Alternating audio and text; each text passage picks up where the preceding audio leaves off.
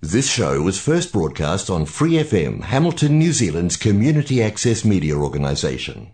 For more information on our lineup of shows and the role we play in the media, visit freefm.org.nz. Flat Out Whānau, you're with Lady H, host of Flat Out Pride on your Free FM dial. If you're a Waikato local with an idea for your own show, Free FM would love to hear from you. Check out our website, freefm.org.nz, or find Free FM on Facebook and get in touch. 日本人イベントやろうぜ。はい、こんにちは、のむです。こんにちは、ケンツです。なんか今日はケンツさんが先週 なんですよ。コールマンさんとキャメロンさんがいただいた時の日本に育ったニュージーランド人のアイデンティ そう。偽外人だって言われたって言ってましたね。その、まあ、アイデンティティっていう、こう、まあ、安直な言葉の使い方をしてしまいますが、その話をしてた時に、なんか今日はそういう話でいこうということで、そうですね。じゃあ、アイデンティティって一体何なんだろう？みたいなところからね、まあちょっとさっき野村さんとも話したんですけども、意外と日本で生まれて日本で育ってずっと言ってる人ってあんまり考えないかもしれないけど、我々ね、海外に住んでると意外とそういうことを考えることが多かったりしますが、まあ実際にはじゃあ日本に住んでる、海外に住んでるとかそういうことじゃなくて、やっぱり個人個人でね、そういうことを考えるのは差があるかもしれないと。まあそもそもアイデンティティってなんじゃいというところでなんか、ノムさんがね、さっきから調べていただいたんで、ノムさん、何なんですかね、アイデンティティって。まあ、僕、ウィキペディア見てるだけなんですけれどもね。まあ、アイデンティティとは、自己と同一化している要素のことである。国語などで扱われるアイデンティティの喪失とは、その要素がなくなることである。また、様々な立場における自分自身のあり方について、これが他ならぬ自分なのだというまとまりを持った確信のことであるということって書いてますね。その中で、一番次の項目、一般名称っていうところの同一性、心理学における概念、自己同一性っていうところをちょっとポチッとしてみますね。そこが同一性ってなんかすぐ思い浮かんじゃうのが最近、あの、性同一性紹介とかって。そそれは最近の、最近の流行りの言葉で。流行りの言葉で、なんそういっかね、た意味ではなくて、要は、じゃないんですそね。こポチッとしてみますね。うん自己同一性とは、心理学。心理学とか社会学とかの話すると、また、これは誰かがデザインしたものなのだという話になってしまいがちですけど、まあそれは置いときましょう。はい自分は何者なのかという概念を指す。ほアイデンティティもしくは同一性とだけ言われることもある。当初は自我同一性と言われていたが、じ後に自己同一性とも言われるようになったと。うんいうことですね。うなるほどね。まあ、要するに自分って何なんだっていうところで、まあ、この番組の中でもよく、まあ、私のテーマかな。それ、あのー自分らしく生きるなんてことをテーマにしてね、お話しすることが多いですけど、いや、自分らしさって何なのかと。そこのそことかころですかね、自分って何なんだって。じゃあね、ケントさん、はい。あの、海外に住む人の方が考えるような、考えるきっかけになるようなことが多いみたいな話をしてたんですけれども、はい。ちなみにケントさんはどういうきっかけで考え始めました？それとも日本にいたこと、日本にいた頃からそういうことを意識ししてましたか？あ意外と意識してましたね、うん。自分で40人格を感じたところから、うん。じゃあどれが本当の自分なのか、うんうん。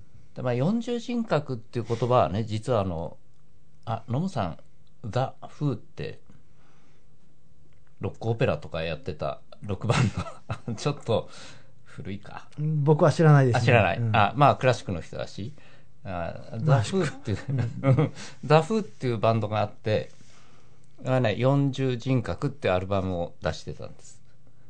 だからまあそんなこともちょっと自分が40時間人格だと思ってたとことを引っ掛けてそういうことを考えるようになったのはそれね、えー高校生の頃ですね、意外と古いですよね。そういうことを考えるようになったのは。まあ、でも、40人格というふうに自分が認識できているから、あの、多人格が他の人格の存在を認識できてないという問題のこともあるじゃないですか。有名な23人格の問題なんかあったじゃないですか。誰だったっけ？ああ、誰だっけ？なんかありましたよね。ありましたよね、ありましたよね。あれはほんまに完全に人格が乗り移って、行動から態度から変わって、その人格が他の人格の存在をを知ってるけれども、一つの人格によってこう、もう、カラッと変わってる、そこまでの40人格ではないですよね。いや、意外とねう、ん。全然別人。あ、そうなんですか。へえ。で、それね、ちょっと考えてみたら自分の DNA の中にある、まあ今、朝木屋っていうのは私が9代目だったりするんですけど、まあそのちょうど私が生まれる年に、うちのじいさんがね、亡くなって、ちょうど入れ替わりで、で、こいつ男の子だったら朝木屋だなんて言って、言い残して死んでったっていうのをずっと聞いてたりしたんで、うんまあそれが自己催眠にかかってたのかもしれないけども、まあその人格と自分はすごくダラダラしてる自分何もしないでぼーっとして猫と遊んでるのが一番好きな自分となんか気がついたら新しい社会を変えるんだみたいな。あまりにも違うでしょ。いや、まあ、そん、そ、そんなもんじゃないかなと思ったりしますけど。う んあのね、でも、そこを突き進んでる時の自分と、なんか猫とぼやっとして、ね、家の中でじっとしてる、こう、引きこもってるのが好きな自分って、やっぱりね、どう考えても別人格に思えるんですよ。もうどんどん行っちゃうのとね。うんうんうんかと思うと、やっぱり、うーん、なんでしょうね。まあ、あと二ついろいろありますけど、その、そこを生きてる瞬間の時とこっちを生きてる時と、やっぱり自分の中で本当に人格が違うっていう意識がうん。ものすごくあったんで、じゃあ自分、どれが本当なのっていうの、わかんなくなっちゃったことがあって、うん。でも今はね、あの、いや、今はこの人格になってるんだったら、今はこの人格だから、それも本当だし、あの猫とぼっとしてたい、ね、何もしたくない、あの、だらっとしてるのが好きな自分も、それも自分だし、多分スイッチが切り替わってるだけで、ぜ全部それ自分っていうふうに今は、今は捉えてる、なるほど。じゃあ、えーケンツさんの言うアイデンティティというのは人格ということなんですかね？人格でしょうね。うん、なるほど、なるほど。うんうんうん。僕はちょっと違うほ見方をしているんですね。うんまあ、人、まあ、人、結最終的に人格、うん、にななるかもしれないですけれども、その人格を形成する要素。が経験とかあると思うんですけれども、僕一つでかいのが歴史かなと思うんですね。ほ歴史を知ることによって、例えば、まあまあ、歴史、何かを知るということは結局洗脳になるんですけれども、洗脳によし、わし、悪しはないんでね。うん、どっかのバイアスを生むこと、バイアスってさ、偏りを生むかもしれないんですけれども、例えば僕たち日本人だと、日本の歴史を知ることって、やっぱ自分が生まれ育ったこと、生まれ育ってきたもの、自分たちの先祖がどういうふうに過ごしてきたかとか、を知る上で歴史って大事かなと思うんですね。それ、どれぐらい遡ります？あの、太古に行くとロマンの話になってしまうんですけれどもね。近代史。お近代史は僕実は高校生の頃とかロマンが少なかったので、近代史実はあんまり好きじゃなかったんですけれども、うん。えーっと、なんでしょうね、こうにか、なんでかな、スペインに行って帰ってきた時に、日本、俺は日本人やっていうことにすごい感じたんですね。まあ当たり前ですよね。いじ鏡見ると、生活してたらみんなと同じ顔してるつもりが、鏡見たら、あ、全然顔違うやんとかね。あるあるだ。ね、そんなんとかで、あ俺ってやっぱ日本人なんやなと思って、で、日本の話とか聞かれるとよ意外と知らなかったので、じゃあ、ね、侍おるんかって言われてもいるわけないやみたいだけれども、意外とまだおるって信じてる人も当時はおったし、韓国と日本が陸続きでつながってるって信じてる人もおったし、まあ、これは僕のせいではなくて、単純に向こうの教育制度がバカすぎたっていうのもあるんですけそうそう。れども。まあ、単に知らないだけですからね。うんまあそんな感じでじゃあ日本と韓国の違いは何やねんやろみたいなこともなんとなくふわっと思ってたけれどもそこから歴史を調べたんですねそうすると近代史の重要性はすごいあり、ま、あるあるなと僕は思うんですよね、なるほど。うん、明治から今に至るまでとかすごい重要かなとその辺っ思いますね。てでも、ノムさん、あの、学校の時教わりました？学校で教わるのは出来事だけですよね。あ、だけどね、我々の頃って、かなり意識的に、わざと歴史、世界史にしても日本史にしても、学校の授業の進みが遅くてそこまでいかないように意識的に操作されてた。あ、そうなんですか？うん。なんかまずいことあったんでしょうね。うん、一応226事件とかそういうね、そういう話のは、名前だけ習うんですね。そのバックグラウンド何があったかとかって、今でも226事件の真相っていろんな見方があって分かってないこともあるんですけれども、まあ、要は青年将校がけね、うんうんうんうん。反乱というか謀反を起こすって話なんですけれども、謀反ってことになってますよね。こここ、ここは、まあまあ、詳しくは今回では話すので避けますが、その歴史とか、例えば、あの戦前の教育だと、地名、自分たちがの生まれている学校、育ってる学校があるじゃないですか。うんその土地、自分たちの生まれた土地の地域の地名ですよね。例えば僕だったら、羽曳野市っていうところで育ったんですけれどもね。羽曳野なんだ。そうです。おあの、大阪市生まれなんですけども、ちっちゃい頃に羽曳野市に引っ越して、するとその中にいろんな地名があるんですよね。ちっちゃい地名。そういうのを戦前では習ってたそうです。それでその地名の由来まで。あ、すごいね。それって、なんかすごくいいですね。それで、あと、その、じゃあ、そそれによって地域のお祭りの由来とかも学ぶとか。ああ、それってまさに一つのアイデンティティだと思うんですけどと、思いますね。ね郷土愛につながるものですよね。つながるつながる。うんで、祭りって、あ、これを喋り出すと長くなるからやめよう。で、まあ祭り祭りの意味とかね、まあそれによってこう見えてくるものありますよね。だから、その、そそれを学ぶことはでかいことかなと思うんですよね。確かに、確かに。うん。で、もう一つは、まあ、これ、これ言っちゃっていいんですかね？どうぞ。言っちゃいましょうか。行っちゃいましょ要は、僕たちが当たり前と思って信じてることを、疑いを持ってもう一回見てみる。う。あ、それって意外とね、アメリカの高等教育では、それがまず最初にやることなんですね。当たり前を疑う。うん例えば常識を疑う。ね、あの、税金を払っているけれども、その金は果たしてほんまに我々のところに帰っているのか。あそれはアメリカでよく言う、あ、すぐアメリカの話になっちゃうけど、タックスペイヤーズマネーってやつですよね。うんとか、もう、なんていうんですか、宗教。宗教は果たして我々の精神の拠り所として、ほんまに、今ある宗教って言われたやつですね。ほんまに必要なのか。ほんまにそれが信じてるのかって疑う必要ありますよね。と思そうんですよねれはあると思いますね。要は、いろんな僕たちがの生活でインフラとして使っているものほんまに必要なんやろかとか薬とかほんまに必要なのか例えば動物見ると何も使ってはれへんでも。政治も持ってへんうん。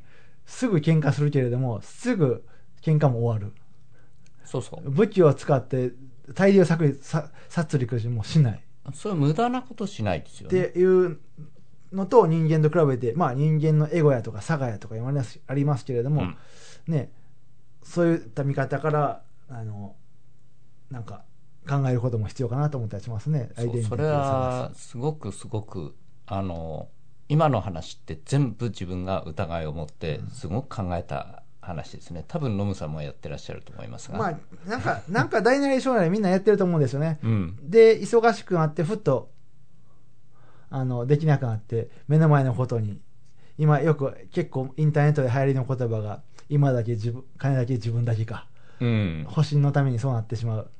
ね。そっちに仕向けられてそうなってるってところもあると思いますけどね。ねそのそのそこのアイデンティティの形成でその疑ってみる、うん。なんかまあこれは世界中のいろんな人がやってた行動だと思うんですけれども今いわゆる心理学とかなんか哲学で言われてるその言葉を表す概念としてはあの方法的会議って言われてるらしいですね。デカルトの。はいはいはいで別にその言葉知らなくてもいいし、うん。デカルトだけ以外のこともいっぱいしてたと思うんですけれどもそういうことらしいですね。そうですね。あとケンツさんなんかそのん何アイデンティティ？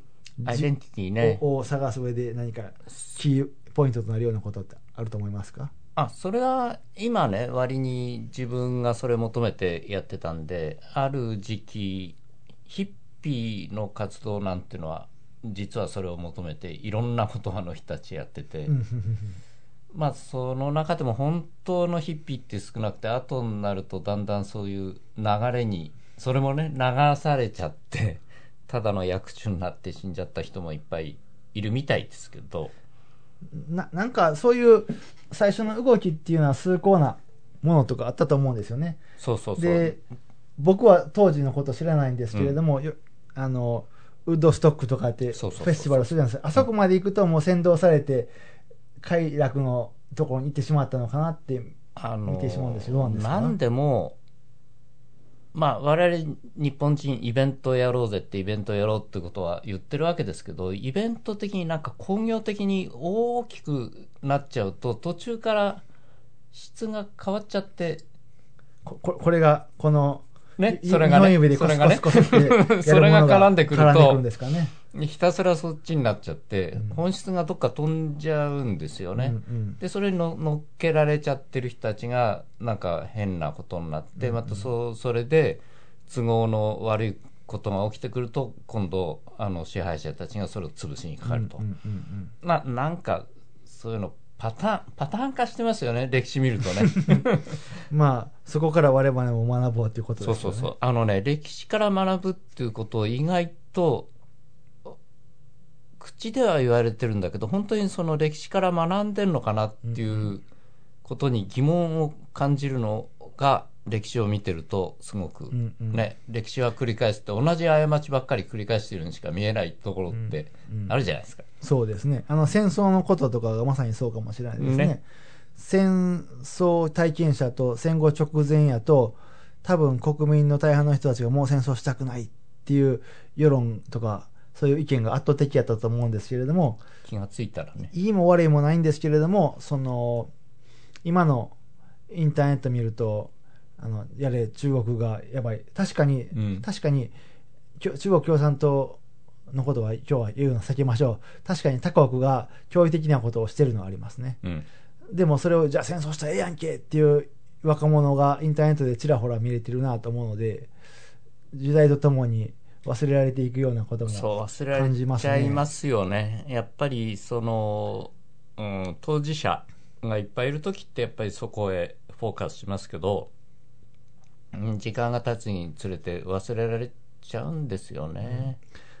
これってきっと、うん。そういうふうなものの見方をするっていうことは、さっきこう、ね、いろんな大衆扇動で操られるっていう言葉があるんですけれども、そういう頭の中に溢れ返っているゴミうんうんうんうん。をサクッと捨てる方法がありますよね。まあ、いろいろありますね。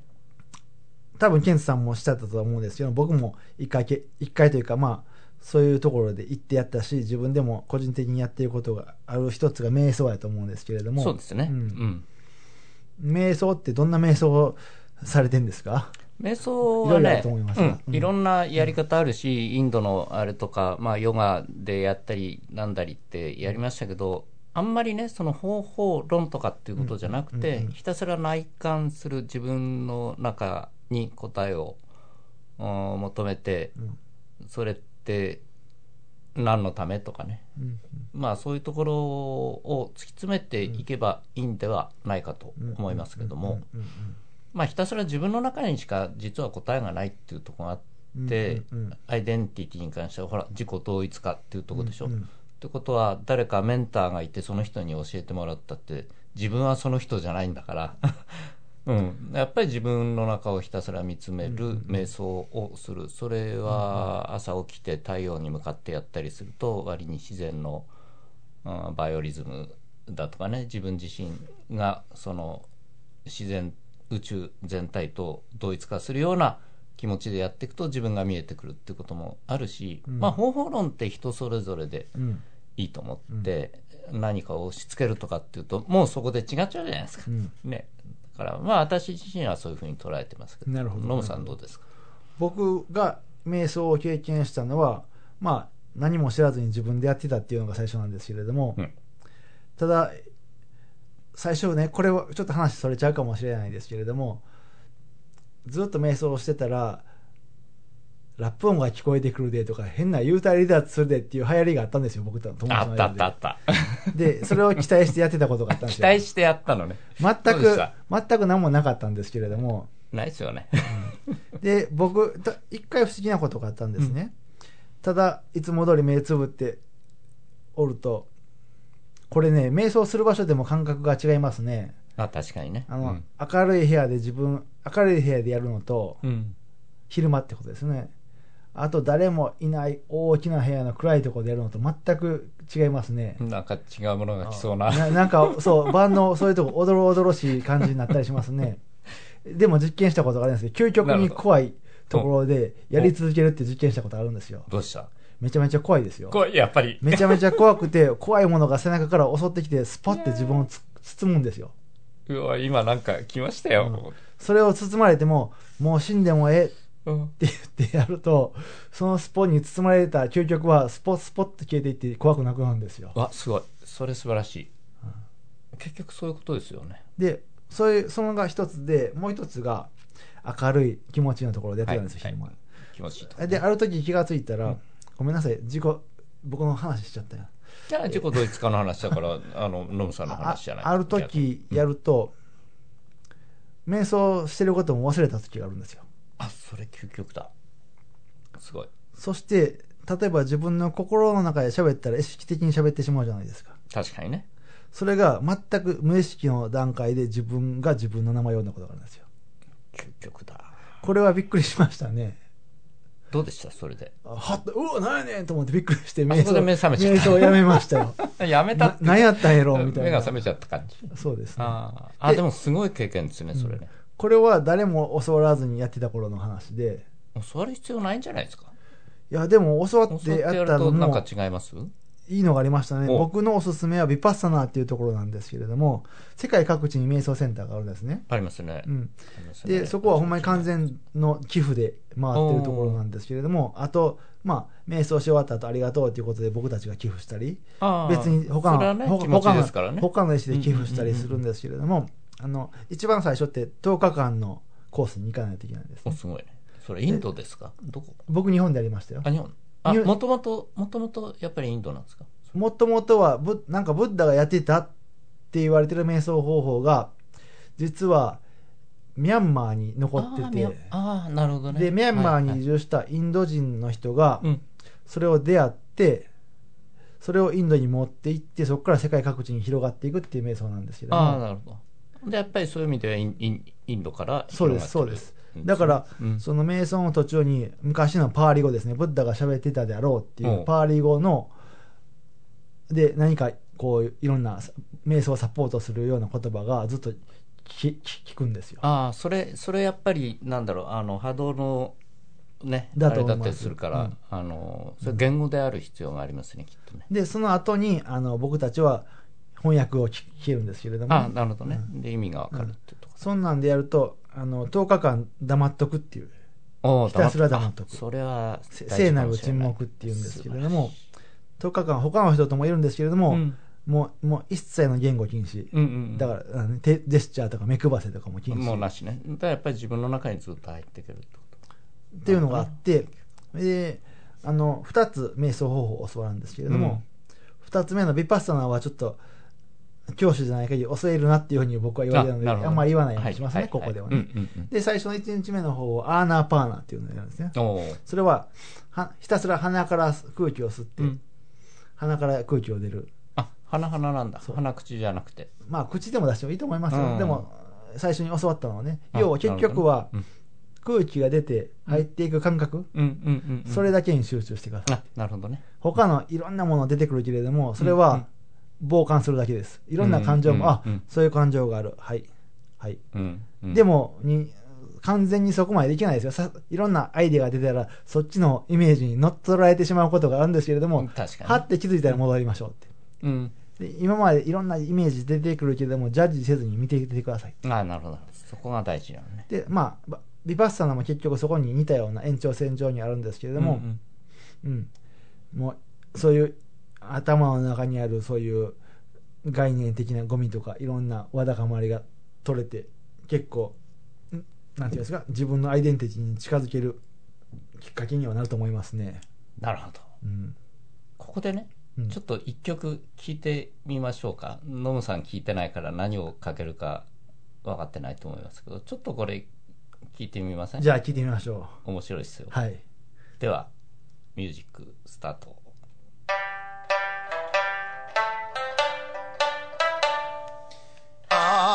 からない、わからない。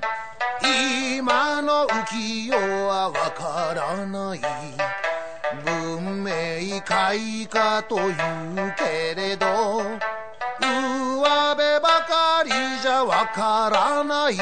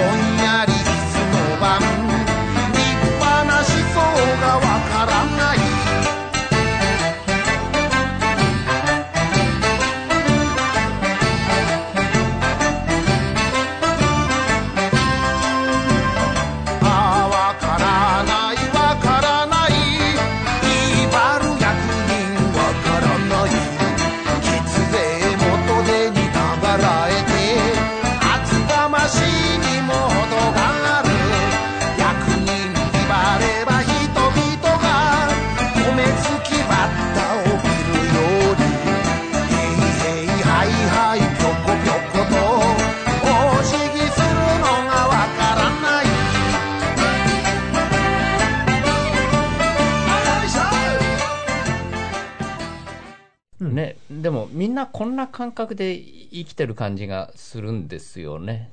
わからないっていう意味もまたいろいろあるんですけれども、ね。考えてわからないのか、何も、そういうこともわからないのか。ね、何も考えてないっていう感じね。まあ、わからんけれども、自分なりに考えていくっていうことをしてみませんかという。そうなんですよ。わからないからこそね、あの、そこのところ考えてみましょうってことを言いたくて。では、皆さん。では、そんなことでアイデン。ティティとはでした。はい。ではでは。 For more episodes, use the accessmedia.nz app for iOS and Android devices, or subscribe to this podcast via Spotify, iHeartRadio, or Apple Podcasts. This Free FM podcast was brought to you with support from New Zealand On Air.